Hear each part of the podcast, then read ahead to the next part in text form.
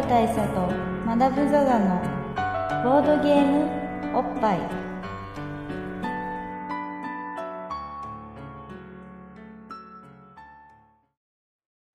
バブル大佐とマダム・ザ・ザのボードゲームおっぱい、えー毎回同日直送のボードゲームカードゲームを一杯やりつつぼんやりざっくりご紹介いたします、えー、MCG のバブル大佐です。MC にマダム・ザ・ザです。えー今回はですね、はい。えーいつも一杯やりつつと言いつつも、はいまあ、時にはコーラ飲んでる時もあればそうですね。最近はちょいちょいありましたね。ジンジャーエール飲んでる時もあったんですけども、はい。今日は飲んでます、今日はね飲んでます。うん、あのがっつり飲んだ上での収録と。そうです。がっつり飲んで中華料理も食べた上での収録です。なってるんですけどもあのーまあもういきなり本題に入りますと、はい。えー今回はですね、えーサイクロプスというゲームをはい。ご紹介したいと思っております、オプティックブラスト的な話です、ね、オプティックブラスト的なことです。まあと言いますのも、まあ、我々最近アメコミづいているえとこがありましてまあきっかけは何ですかね？きっかけはまあアイアンマンかな。あとそうね。マイティー・ソーですね。マイティー・ソーを見た時にうん。やっぱいいよねみたいな感じやっぱりあのコテコテ感半端ないよねね。話をしましたね。でまだまだ結構最近アメコミ買ってますよね。僕かなり買ってますね。うちょっとあの不安になるぐらい買ってますね。ん、うん、またこれを読むと面白いんだ。いや読むと面白いんですよ、うもうなんでしょうね。あの最近アメコミになりすぎちゃって、まあ、アメコミのキャラクターってすごいパキパキしてるじゃないですか、ん。で女の人とかもこうすごいマッシブで、うん。パツンパツまあムキムキだよね。そうですね、うん。で顔も結構おっさん感あるじゃないですか、なんですけど慣れてくるとあのアメコミキャラにも燃えられるんじゃないかってなる。ぐらいになってきてマダムこの間ツイッターでだんだん可愛く思えてきた。そうそうそうそう今ももう今ね全然いけるかなっていう気がしている。まあそうなるんだね人間ね。もうねストーム可愛いって言えるかなぐらいになってきてる、ストーム可愛くないでしょそんなに。まあ白目ですしね。白目だしね。でもねあれが可愛く思えてきちゃうぐらいですよ、うんまあまあ基本北島麻也かストームかっていうぐらいの白目です。まあそうですね。白目がちっていうところで言うとね。俺はあれだね。やっぱりあのマーブル VS カプコン3を買ったね、まあ、ゲームで言うとね、僕も買いましたね。まああれが一つの、まあ、まあきっかけですか、まあ、きっかけはアイアンマンなんだけどあのアメコミ俺好きだなって自覚したのはその辺みたいな感じ、はいはい。まあ俺はマダムほどは読んでないんですけど、読むといいですよねまあ本当に。というわけで、えーとはい。キャプテンアメリカが楽しみな今なんですけども、はい。まあ、もう封切りはしてるけどまだ見てないみたいな。そうですね。今この収録段階でははい。そんな感じです。まあ、そんな我々がですね、はい。お送りするこのサイクロプス紹介。はいサイクロプス紹介なんですけど、まあ、全くアメコミとは関係なく、そうですね。はい、オプティックブラストとも関係なく。関係がない。スコット・サマーズとも関係がない。はい。あのーこれですねすごい変わり種なんですよゲームとしては。はい。あのまず一つがえっ、とどっからいけばいいんだ？えー、まあ中野ブロードウェイって知ってます？知ってます知ってます。知ってます？あの割とボッパにも馴染み深い馴染み深い。あるんですけど、まあ、大佐に馴染み深いそうそうそうそう。場所ですよね。でその3回、まあ、今も中野で収録してるわけですよね。はいそうです、はいそのね、えー、と長野ブロードウェイの4階にはドロステルマイヤーズっていう結構いい店があるらしい。結構ね。評判のいいらしいっていう店があるらしいんですけどまあそれは置いといて、はい。えー、と3階にですね。あのーゲームあのジャイアントホビーっていうね。はい。ジャイアントホビーっていう店があるんですよ。はい。ホビーショップ。ホビーショップ。でまあこれゲームショップなんですけども、はい。えっとでまあそこで何を売ってるかっていうと、えーそのサイクロプスってゲームを売ってるんですなるほど。じゃあ国産のゲームってことですよね。そういうことです、えーでそこのオリジナルゲームなわけですよね。はい。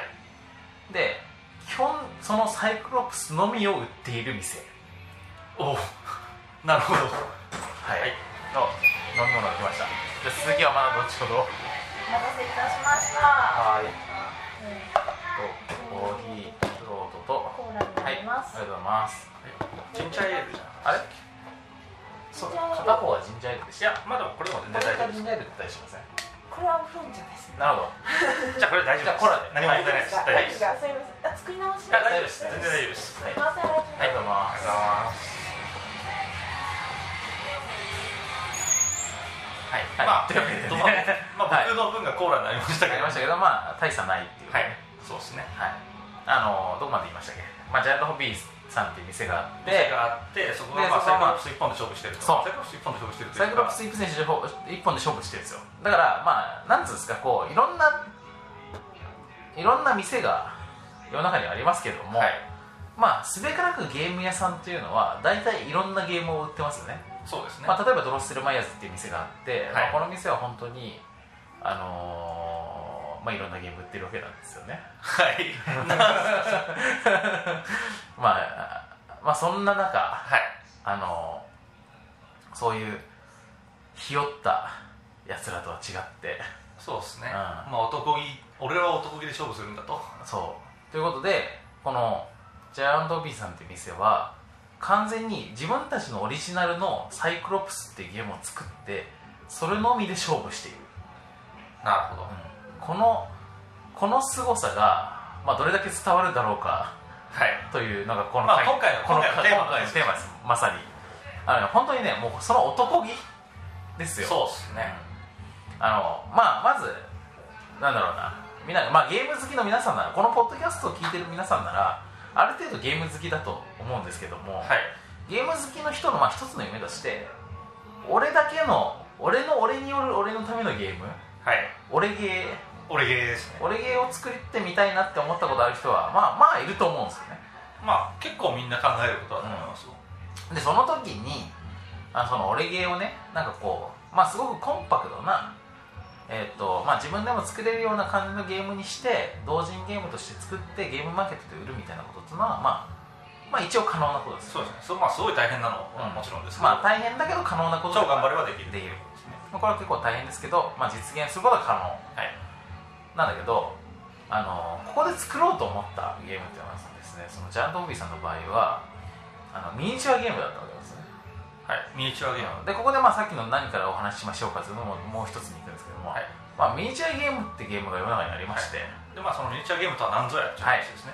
えっと、まず一つはですねウォーハンマーってゲームはい。はい、でこれはまあすごくメジャーなゲームです。あの世界中で売ってるゲームでもともとは、えーイギリスの会社なのかな？イギリスかなんかにある、まあ、あのアメリカ？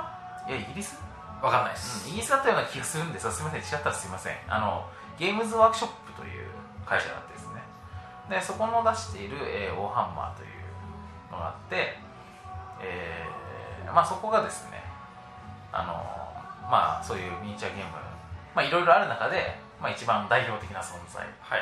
っていう感じで、えーまあ、どんなゲームなのかというと、えーまあ、ミニチュアのフィギュアを使うわけです、はい。まあ、メタルフィギュアを使ってでそれにこういろいろペイントとかしてまあいろいろドワーフとかあの、はいドワーフっていうかまあまあゴル、まあゴルゴブリンとかね。ええ。あのまあ、そういうファンタジックな世界観のあるキャラクターがいっぱいいると。いると。でそいつらをのフィギュアをまあ大量にある色を塗ったりとかして自分だけの軍勢を作るわけです、はい。フィギュア軍団を作るんですね。まあだから本当自分の持ち軍があるわけです。持ち軍。俺軍。はい。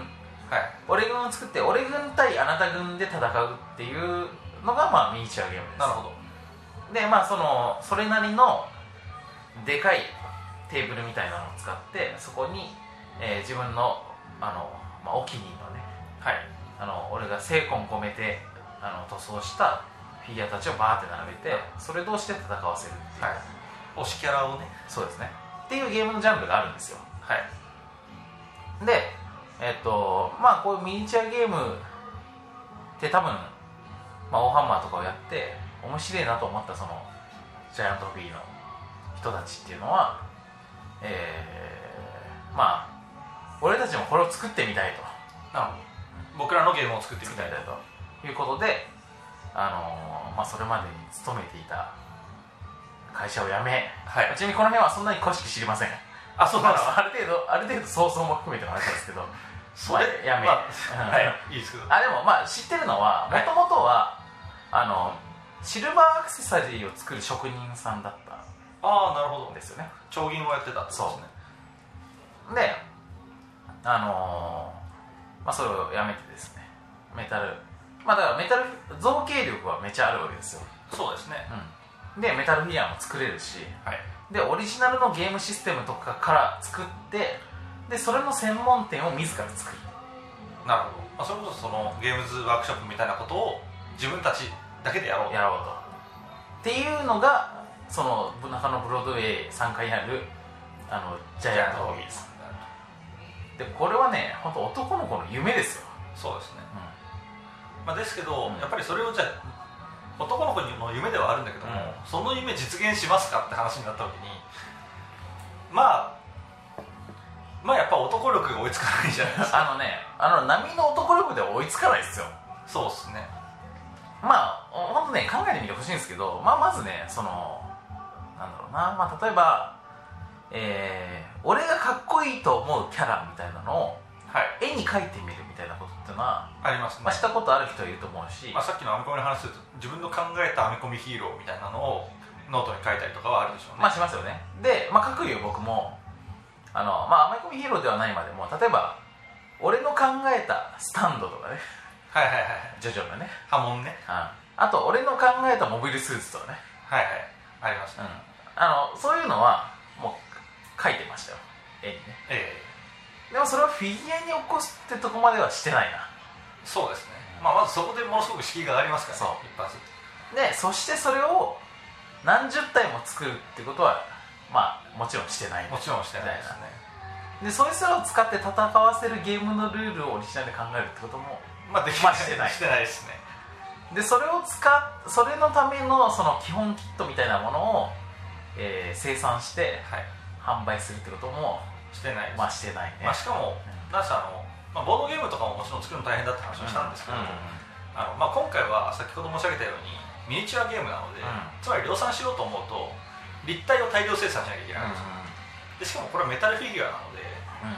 あのそれこそレジンキット流し込んでかっていうよりも、うん。さらにやばい労力ってことにもなる、そう。だからねまあ僕も一応そのゲームを作る人の端端くれとしてゲーム作るってだけでもどれだけ大変かって思うわけですよはい。でそこにそのフィギュア作るみたいなものもあり店を運用するみたいなこともあり。これをこれに求められるその男度はい。の高さたるやって話ですよね、そうっすね。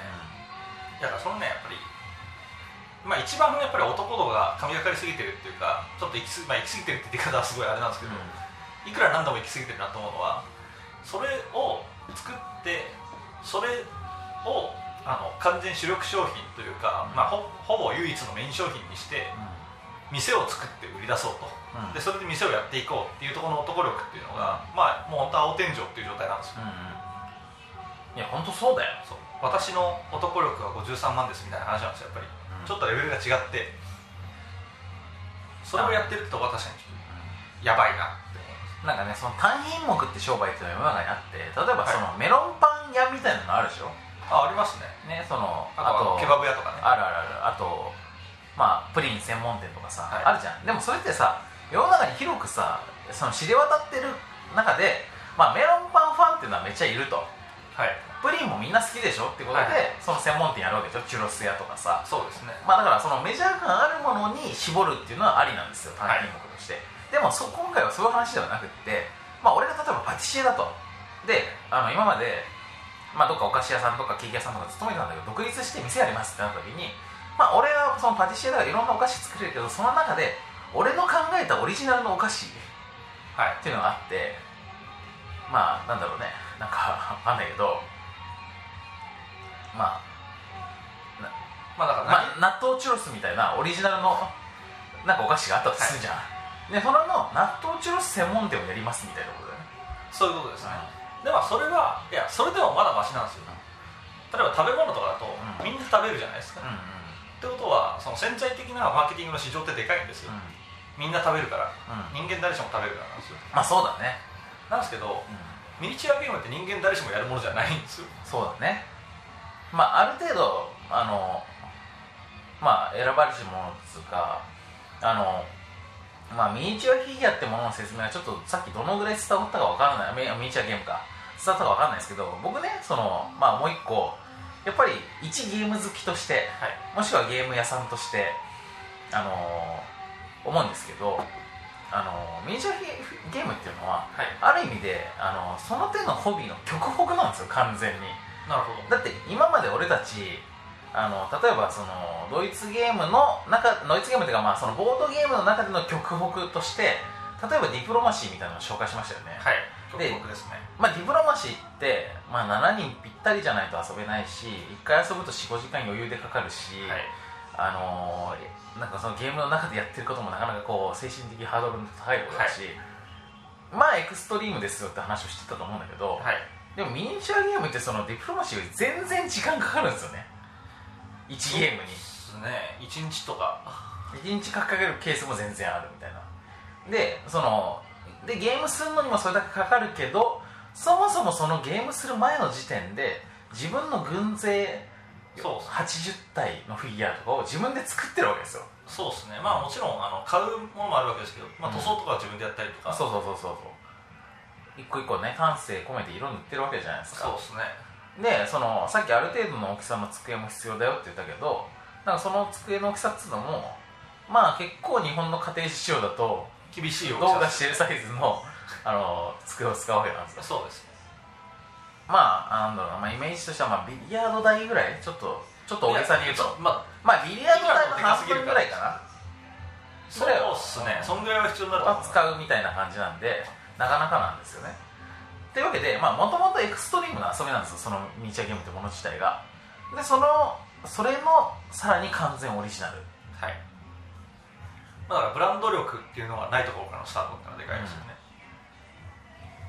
まあみたいなねその、とりあえずあのマジマジ男力やばいって話を延々しましたけど、まあそれだけで終わるわけにもいかないまあので、そうですね。まあまあ、とりあえずやばい。そうまずここは分かってくださいその男力がやばすぎて俺たちが今テンションが上がって今話してるってこと。そうビビってるう。ん。で、まあ、ちなみにさついさっきそのサイクロプスというゲームを遊んできたところなんですはい。だからまあそのボードゲームおっぱいの歴史の中で言うと囲碁の回やったじゃないですか。はい。囲碁ってすごいゲームなんじゃないかの回。そう。さっき囲碁ってゲームを教えてもらったけどこれやばいっていうのありましたよね、ありました。まあ、それに近い感じであのジャイアントホビーやべえってことが言いたいと。そうです。だからあの、まあ、あと他にはあれですね安倍カエサルの回もそうです。しそうだね。安倍カエサルの回もそうで遊んでみたら超やばいみあたいあいうテンションのものだと思ってもらえばいいんですけど、なはい。でまあそのもともとミニチュアゲームっつうのがやべえんだぞっていうのを、まあ、ちょっと一回分かっていただいた上で、はい。まあ、極北なんですよね、まあ、その模型でもありゲームでもありはい。みたいな。あのまあすごいですよ。あのゲームまああれですね。ゲームマーケットとワンフェスが一緒にやってきたみたいなもんだと思ってください、うん、そういうことです、完全にそういうもんです、そうです。うん、でまああの、うん。まあ、そそのやばさっていうのは説明したので、あトレーニングカードゲームみたいなところもあるよねありますね。その自分の軍勢を持って自分のフィギュアを持って。自分のチームを編成して戦うわけですよね。そうですね。っていう凄さはあると、まあ、というわけで、まあ、その究極とある意味言えなくもないホビーなんですけどそうです。ただまあ結構大変だと。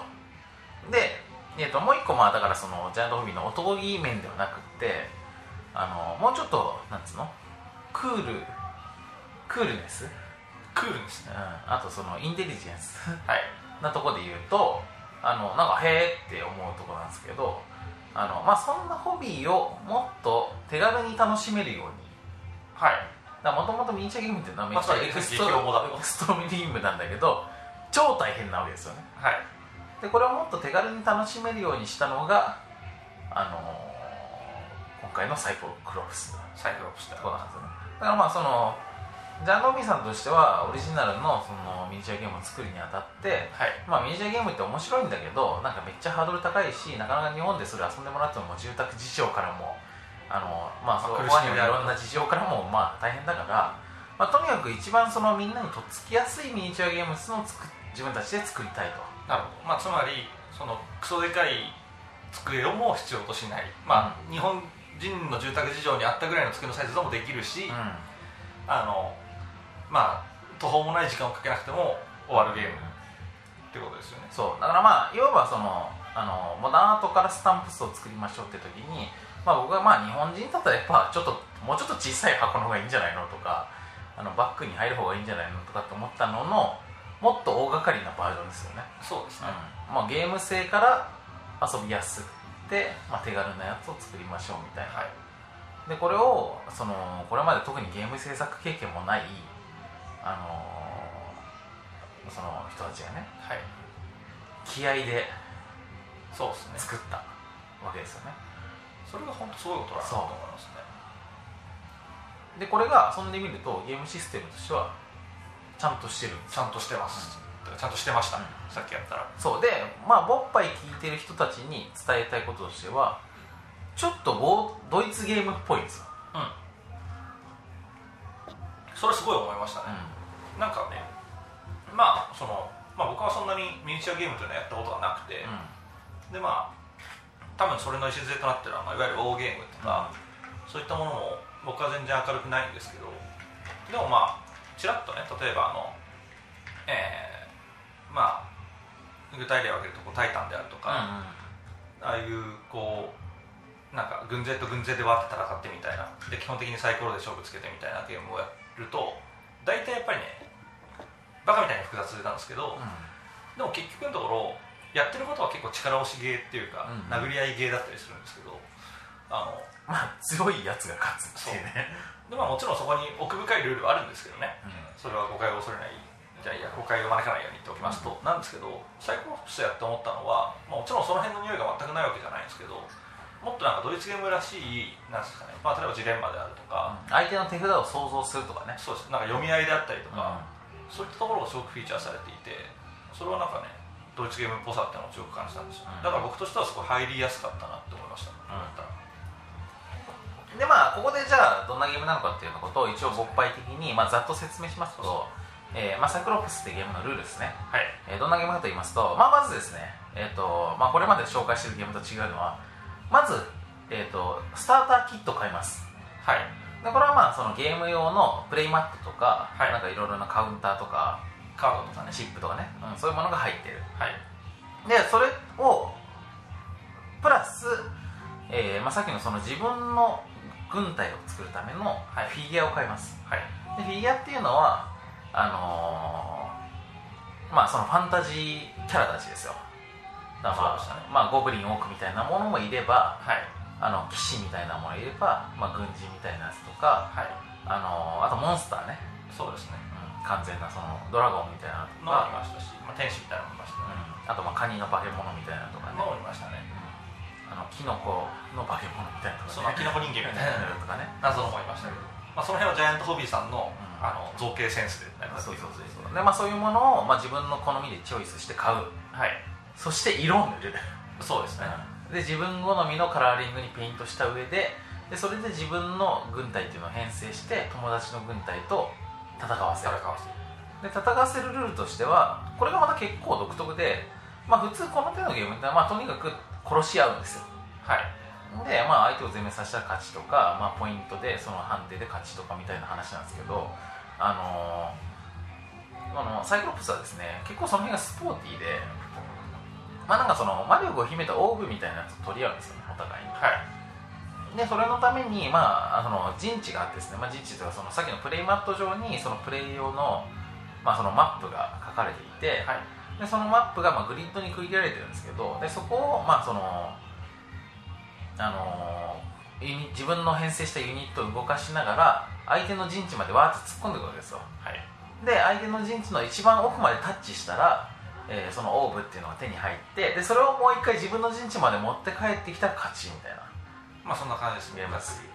でどこが面白いかというとまず一つはあのーまあ、この遊びってですね、あのーまあ、ざっと言うとどんなあの遊びに近いかというとあの小学校の時とかに、あのー平均台を使って平均台の向こうとこっちからその人がわーって走ってってですね。で真ん中でその出会ったところでじゃんけんしてはい。負けたやつが平均台から降りて後ろにもう一回戻るみたいなはいはい。であるじゃないもひたすら何人も行ってこうなんかどっちかが相手の陣地まで行ったらみたいなやつな感じですそうそうまあそのポイントをゲットかもしれないけど、まあ、そういうようなゲームあるじゃないですか、ありまあ、ましたなんていうのかわかんないけど、まあ僕もやってたまあ、平均台じゃんけんみたいなやつですよ。そうですね。あんな感じでこのポイント要するに相手陣にわーってユニットが突っ込んでって途中で戦ったりとかして負けたやつは弾き飛ばされたりとかしてでその画面外に出たら死に死亡みたいなマップ外に出たら死亡みたいなのを繰り返しながら相手の陣地の一番奥まで行ってそしたら「よ戻れ!」っつってわーって戻ってでポイントゲットみたいなのをしていくゲームなんですよねでこれがまずこれがまず結構ドイツゲーム的というかあのーまあ、そのゲーム全体のその抑揚とかリズムみたいなのがそれでなんか結構ちゃんと演出されてるんですよね。なだからそのカッコのまあ要するになんか戦争だよって感じでカッコでいろいろなんか局地戦が起こってそれの勝った負けたみたいな話じゃないんですよ。どええ。そういうなんか割と対局感みたいなところでやるゲームっていうのがまず一つですね。そうですあともう一個はシステムが独特なのはあのーそのユニットの移動の時にカードを使うんですよね。そうですねあの、まあ、移動カードっていうのがあって、まあ、例えば1歩進むとか2歩進むとかあと横移動をするとか、えー、とバックするとかね。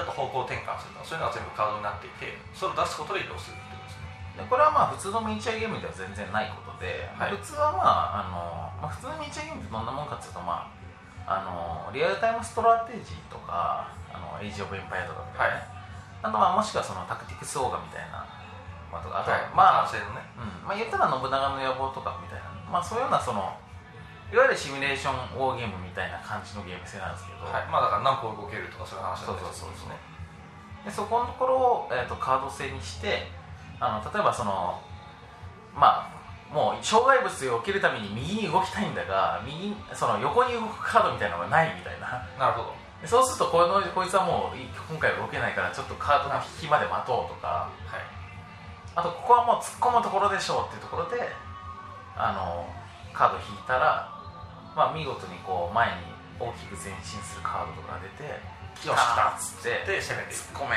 みたいなのがある、まあ、それだからちょっとそのカードゲームカードゲームとのハイブリッドでもあるわけですそうですね。でまあかつ、まあ、すごくこう最近のボードゲームらしい話をするとで結構細かい話になるんですけど、まあ、この移動カードをどうやって出していくかっていうのがあの、まあ、自分の持ってるデッキっていうか移動カードの山をずっとぐるぐる回していくんですよね。でまあその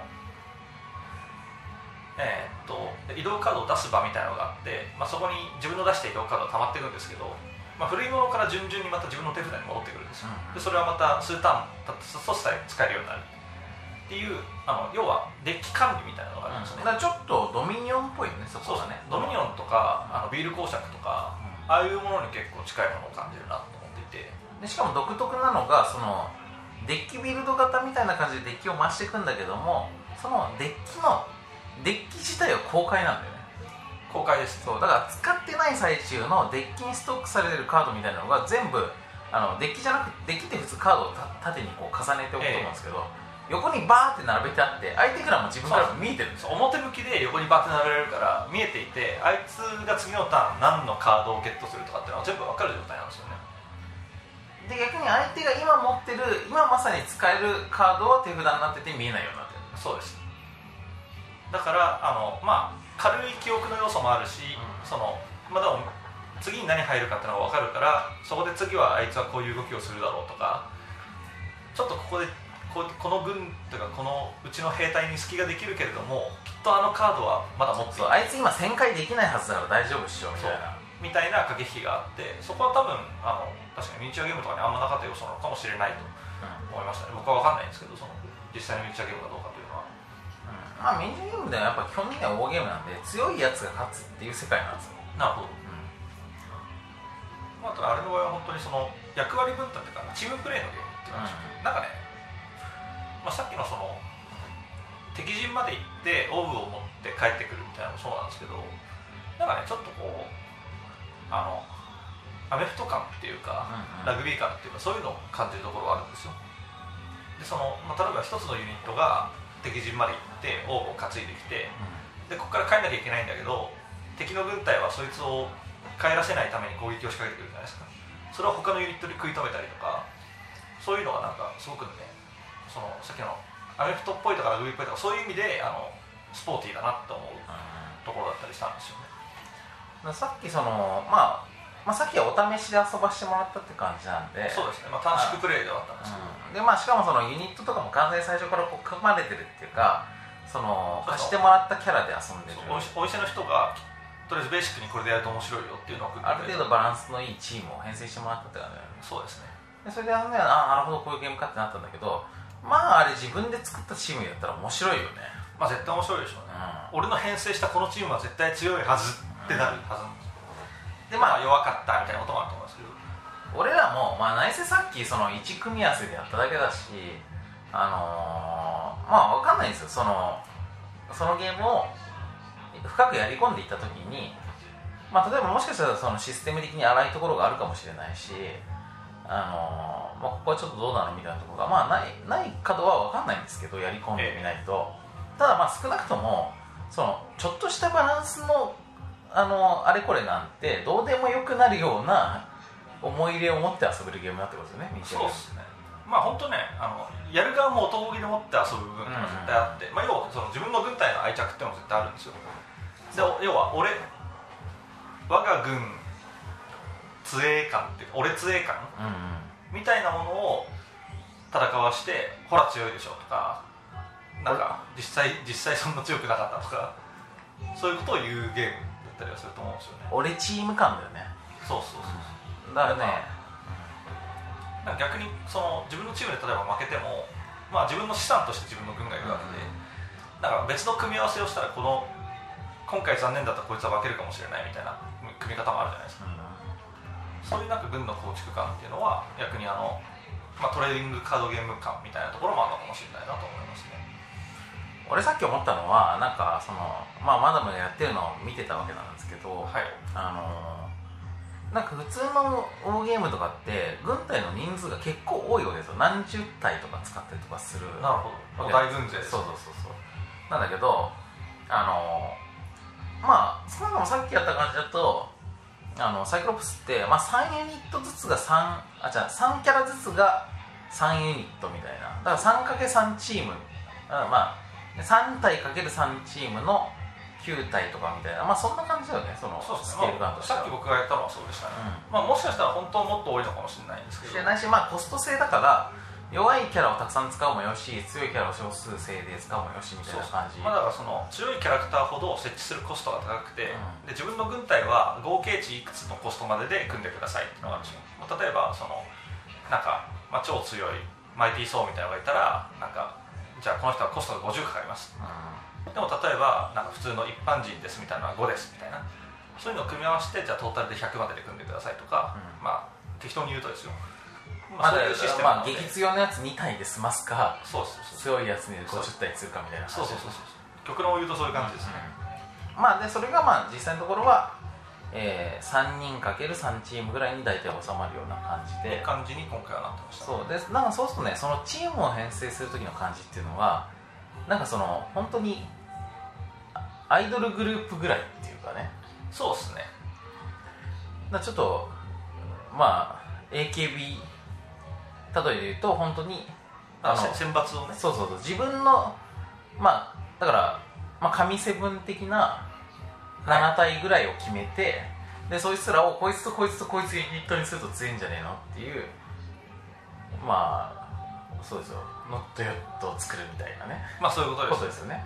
まあだからあのねあのハロプロとかもそうでしたよね。そうそうそうそうそう。ミニプッチモニとか作るみたいな感じですそういうことですよね、っていうなんかそのチーム内ユニットを作るみたいな。っえ。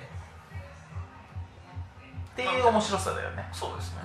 うでまあその大軍勢じゃないって話はしたんですけどまあそれで要はあの個々のユニットを管理しやすいんですよね。ん、そうそうそう。まあ要は登場人物が多すぎる小説とかってよく分かんなくなるじゃないですか、うん、あのキャラが立つしねその方がね。そうそうそうう。ん。なんかすごい把握がしやすくてあのまあ思い入れも入れやすいみたいなところもあるのかもしれないなとは思います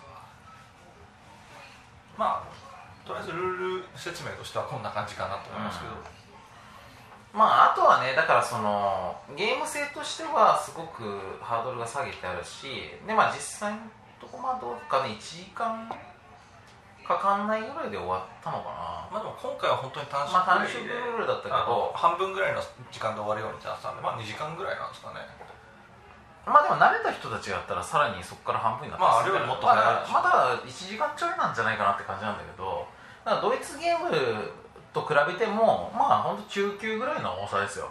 はい。うん。そうなりますね。かかる時間としてはね。であとはやっぱりそのフィギュアにペイントしたりとかするっていうのはそれ自体がまあすごく好きな人もいればそうでもない人もいると思うんで、えあのまあ分かれるところだと思うんですけどでもまあだからそれがそういうのに興味がある人っていうのは一回やってみてもいいんじゃないかなって感じしますよね。って感じはしますね。うん。ねね何よりもそのあのライブで、まあ、今まさにそのオリジナルでその作られたゲームが世にリリースされてからあの、まあ、どんどんこうキャラクターが拡充されていくっていう状態なわけだから、えでそれはもう完全にその顔が見える人たちがえそうまあ要するにそのジャイアントビーに遊びに行ったらそこにいる店員さんたちがたちが頑張って作そう作ってるわけまなんで、あこれだから本当にあのボードゲームの拡張が次々出ますみたいなもんで、あのちょっと今回こんなキャラクター作ってみましたっていうのが、うん。あの店員さんが日夜頑張ってるっていう状態なのでどんどんなんか今ももう100歳ぐらいいるって言ってましたっけ？言ってたね。まあそのすごい。あの同じ性能だけどそのデザインだけ違うみたいなやつとかもいたりするんですけどでもその覗いても67ぐらいいるってたかな。あでその中その中からキャラを組み合わせて自分のユニット作ってくれたから組み合わせのバリエーションとしてはまあもうすでにかなりのもんですよね。かなりやばい量ありますね、であのそれがまあリアルタイムにこれから育っていくわけだしあとやっぱりその直接顔が見える話ができるっていう意味で言うとなんか自分がゲームやってる中でいやもっとこういうキャラ作ってくださいよみたいな。ことが言えちゃいます、でまあそれが出てくる可能性もあるっていうのは面白いですねそれはやっぱマンツーマンというかあのまあ地域地域密着型ボードゲームなので、そう。なもう本当にねそこは面白いと思いますよ。なんかそういうことも含めて楽しんでもらうのがいいんじゃないかなって気がする。そうですね。まあ、あとさっきのこの塗装がどうのって話をすると、まあ、ここからは本当にジャイアントホビーさんがどんなことをやってるかって話にもなるんですけど、うん。あのまあ、僕も何回か顔出したんですけどなんか僕の方であのその塗装教室みたいなのやってますよね、うんうんだからその場でペイントを教えてもらえるんだよねみたいですね、だからなんかでなんか結構その初心者の人が塗ってもなんかなんだかんだで結構それっぽくなるよみたいなこと言ってましたよ、だからなんかねちょっとそれはね興味があるなと思ったりもしたんですよ。やっぱ自分で塗った方が絶対愛着は湧くと思うんで。そうだね。でまあこのこれだけさエクストリームだマニアックだと言いながらも例えばその小中学生ぐらいの、まあ、すごい若いお客さんがいたりとか、えなんかまあそういう幅の広さってなんだよね。なんかその俺らの世代だと、まあ、昔例えばそのミニ四駆とかがすごい流行ってる時とかに、はい。ホビーショップにあの子供たちが皆さん集って、まあ、ミニ四駆のパーツの調整してみたりその場でホースで走らせてみたりとかみたいな感じではい。あのその場で、まあ、ペイントしたりとかその脇では対戦してる人たちがいるみたいな、はい、ありましたね、うひたすら自分のミニ四駆を組んでるストイックな小学生の横でずっとレールをガシャンガシャンやってる人もいて。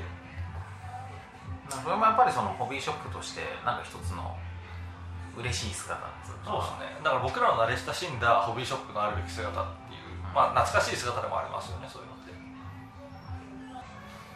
まあともあれですね、はい。まあ僕としてはうん。あの、まあ、中野近郊、うんまあ、東京近郊にうん。お住まいの方であの、まあ、今回の話聞いて少し興味が湧いたと。うん。ちょっとその男気トイレを見てみたい。っていう方はあのちょっとジャイアントホビーさんにちらっと顔出してみてそうですね。実際あの現物を見ていただきたい。うん。でなんかそのボードゲームおっぱいでなんかなんか漠然としたテンションだけの説明されたんですけど さっぱり分かんなかっ実たんですけど際のどういうゲームなんですかっつったらもうものすごいコンセプト丁寧に教えてくれるんで。そうですね。うん。だまあそれを本当にまあ遊びに行ってみてくださいってことですよ。そうですね、うん。でまあ本当興味があればちょっとチェックしてみてください始める始めないはその後で考えればいいことですから。そうですね。うでまあということでですねあのもうプルルルってのもなったので、んはいあのまあ、いつもの感じに直締めに入るわけですけどこれのおっぱい評価おっぱい評価っていうのは難しいね。これでおっぱい評価するべきなのかどうかちょっと分かんないんですよ、うん。あの僕らのムードがこれだから。そうなんだよね。なんかゲームとしての評価しない気がするんですよ。そうね。男気をおおっぱい評おっぱいとおっぱいと男気比較するって難しいよ、そう。うん。あのね対局なんですよ。そう。というわけで今回は本当に珍しくおっぱい評価しないでおきましょうか。そうっすね。うん。まあおこのおっぱい度は、えーこれを聞いた後のあなたの男気ですと。まあこの僕らの男気とリスナーの方の共感度が そのままおっぱい評価になるかなぐらいの感じでいいと思います。そうね。それかまあ比較するとすると、まあ、我々が普段比較している女性のあの柔らかいおっぱいではなく男のはい、胸筋？男のだから大胸筋？大胸筋？大胸筋比較して100、そうっすね、うん。大胸筋ぐらいの良さ。そうっす。ね、うん。大胸筋比較で言うと、まあ、100大胸筋。そうそうそう大胸筋ぐらいいいっす、そうっす、大胸筋ぐらいの男をやるウホですよ。そうそうもうだからあのアーノルド・シュワルツェネッガーとかですね。シルベスター・スタローンとかですね、あの辺のあのパッツンパッツンの大胸筋を想像していただけるとあのくらいの男気です。そうそう。でウホウホいいお店。そういうことですそうう。ほいいゲームっつそうって。ウホいいやつ。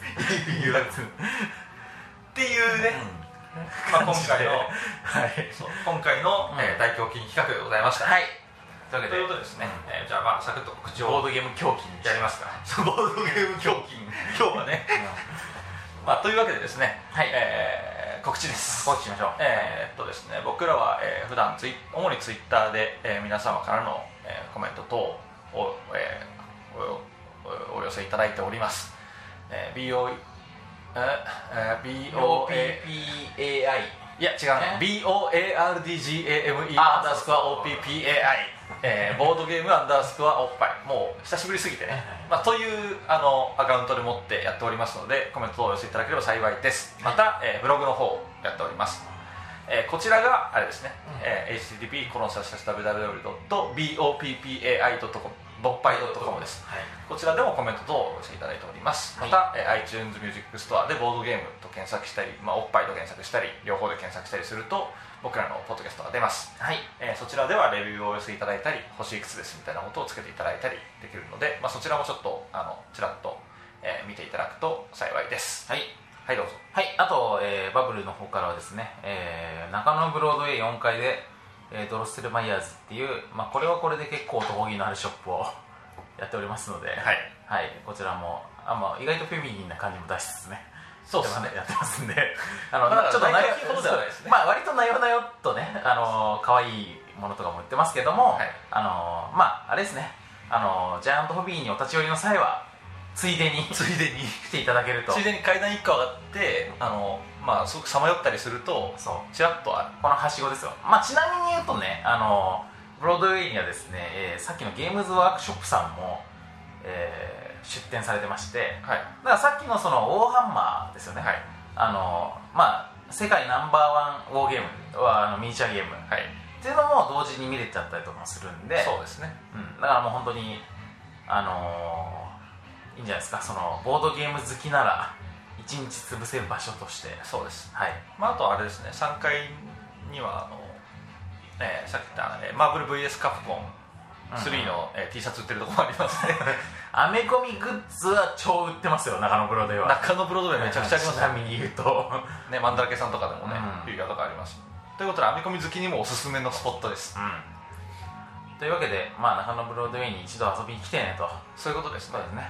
はい。ということを踏まえまして、えー今回、えー今回のボードゲーム大胸筋そうですね。はですね、はい。ボードゲーム大胸筋はあの、えージャイアントホビーさんのサイクロプスでした。はいはい、えーまあそろそろねちゃんとあのドイツのゲームもねちょいちょい織り込んでいきたいと思って確かにね。長らくドイツのゲーム紹介してないから、そうなんですよ。で結構なんかね直送のね。なんか変化球ばっかり投げてるので、うん。そろそろちゃんとしたのもやりますよと、はい。バスッと決まりますよ、はい。次回あたりね。そうですね。そんな予定です。何かな。何かな。わからないな。ドミニオンか。なドミニオンもうやりました。スモールワールドかな。スモールワールドもね。スモールワールドいいっすね。一番最初にやりましたからままあなんかとにかくそういうのいますんで。あのゲームしてますよ僕ら言ってきますけど。そうです、なのであのちょっとそろそろあの僕らも反省します。はい。ということで、えー今回は、えーサイクロプスでした。はい。ではまた次回。さようなら。さようなら